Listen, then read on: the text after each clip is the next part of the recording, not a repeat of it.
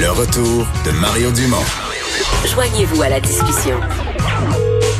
Appelez ou textez 187 Cube Radio. 1877 827 2346.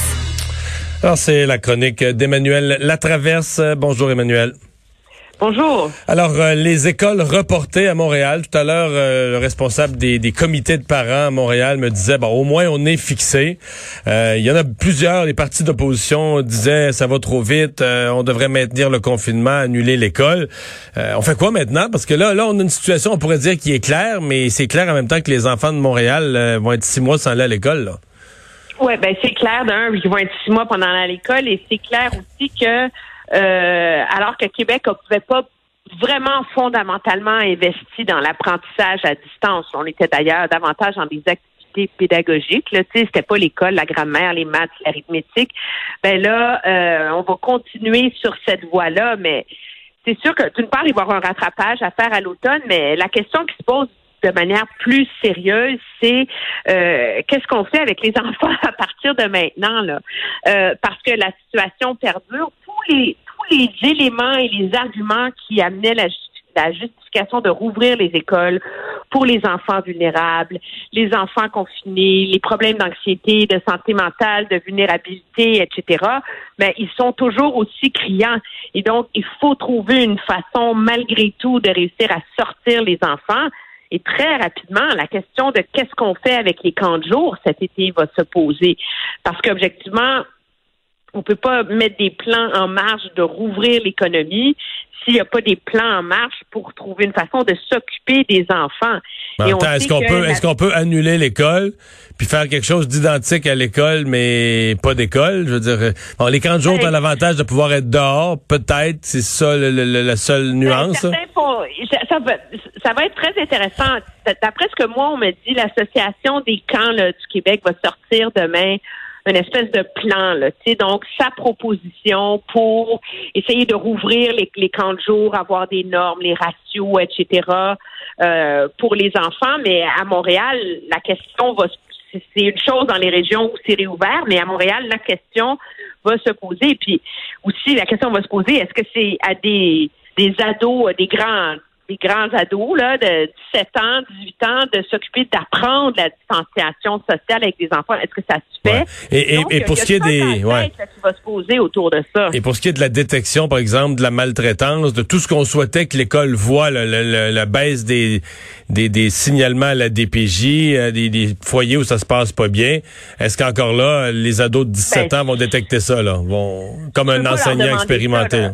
Il y a comme un, problème total autour de ça. D'un, c'est très difficile pour les camps de jour de recruter des, moniteurs et des animateurs parce que la PCU étudiante est plus élevée que le salaire qu'on paie à ces animateurs de camps de jour-là. Mais tu sais ce que demandent les camps de jour, là?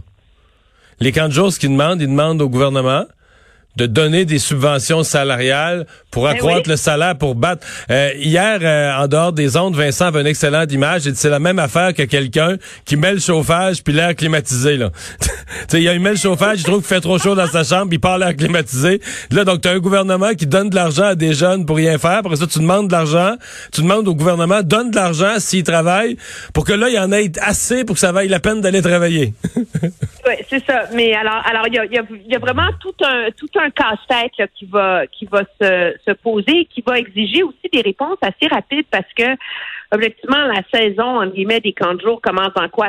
Cinq, six semaines et c'est une immense logistique à mettre à mettre sur pied là en termes d'inscription, d'équipement, d'organisation.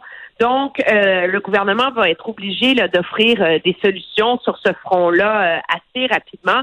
Encore que je pense que le signal de ne pas rouvrir les écoles avant septembre à Montréal est le bon à donner parce qu'il me semble que ça envoie le message de l'importance, de la gravité de la situation.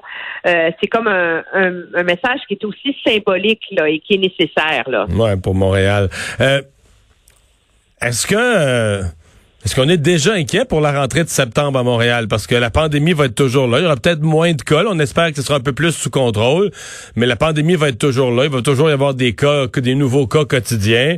Euh, la puissante FAE va encore euh, dire les mêmes choses à propos des enseignants et de leurs craintes. Non, mais pour vrai, là. Puis là, on n'aura pas vécu l'expérience. Dans les régions, là, on aura cinq, six semaines d'expérience de vécu de ce que c'est. Alors qu'à Montréal, on, on, sera à zéro. On l'aura pas vécu. J'ai peur qu'on arrive là, on dit on va être mieux préparé, mais c'est pas vrai. Je veux dire, quand tout est arrêté, tu te prépares pas. Je veux dire, euh, cet été, les, profs vont être en vacances, puis tout ça. il me semble qu'on va arriver au mois, au mois d'août, puis on va être exactement à la même place, puis on va avoir euh, une rentrée qui va être aussi nerveuse, puis des gens qui vont proposer de pas rentrer. Ben, ça va être très difficile. Regarde juste M. Robert Géa qui, a évoqué que l'école se fasse à la maison pour les étudiants du secondaire. Monsieur euh, Legault a été assez catégorique aujourd'hui en disant qu'il ferait tout en son possible pour que ça n'arrive pas. Euh, parce que selon lui, les enfants doivent aller à, l'école à cause du risque de décrochage que ça pose pour les, pour les adolescents et qu'on allait essayer de mettre tout ça en, en plan là, pour réussir à organiser une rentrée au mois de septembre. C'est sûr que les fameux centres de services, là, nos anciennes commissions scolaires, euh, vont avoir du pain sur la planche pour arriver euh, à des solutions.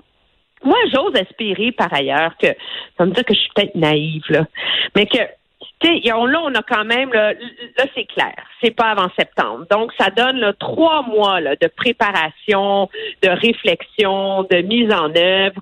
Euh, je pense que là, il n'y a plus vraiment d'excuses pour que pour ne pas être les prêt, centrales syndicales, non, mais pour que les centrales syndicales se disent euh, brusquer, forcer, euh, etc. Là, là, il y a hmm. tout le temps est là pour justifier que tout le monde mette l'épaule à la roue parce qu'on s'entend que c'est très, très, très difficile, très pénible pour, pour les enfants. Là. Bon, le nombre de tests, euh, M. Legault, hier était fâché, aujourd'hui il était quasiment content. Le nombre de tests s'est amélioré en 24 heures.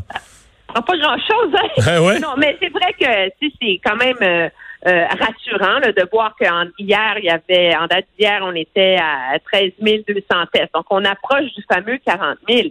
Mais le nerf de la guerre, c'est pas juste les tests. Hein. Et ça, on, on a entendu, euh, ça a été moins remarqué, mais les commentaires de la directrice de la santé publique de Montréal qui disait qu'on était encore en train d'essayer de monter, de bonifier, euh, d'accélérer tous les mécanismes d'enquête. Parce qu'il ne faut pas oublier que le but de tester, c'est de tester pour retracer les contacts et mettre tous les contacts potentiels en isolement et là briser la chaîne de la transmission. Et à Montréal, le docteur Arruda semble fait deux trois fois qu'il laisse entendre qu'à Montréal, il y a un problème de discipline avec ça. Donc des gens qui ont qui, ont été contactés par la santé publique, rappelle pas, des gens qui ont été en contact avec quelqu'un qui a, qui a la COVID et à qui on dit mettez-vous en quarantaine, le font pas.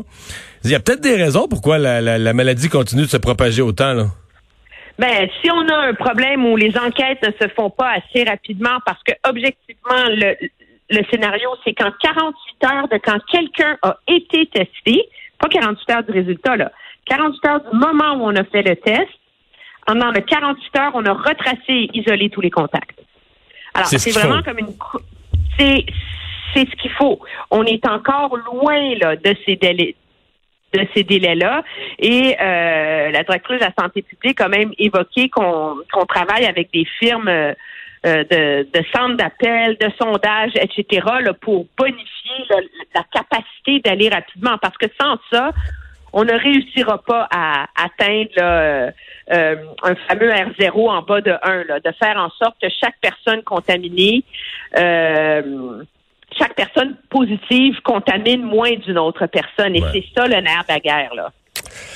Ben, on va voir euh, évoluer ça parce que là, il faut euh, le, 25 mai, c'est une date qui tient à un fil, donc on va voir pour l'ouverture des commerces puis pour l'école. Hein?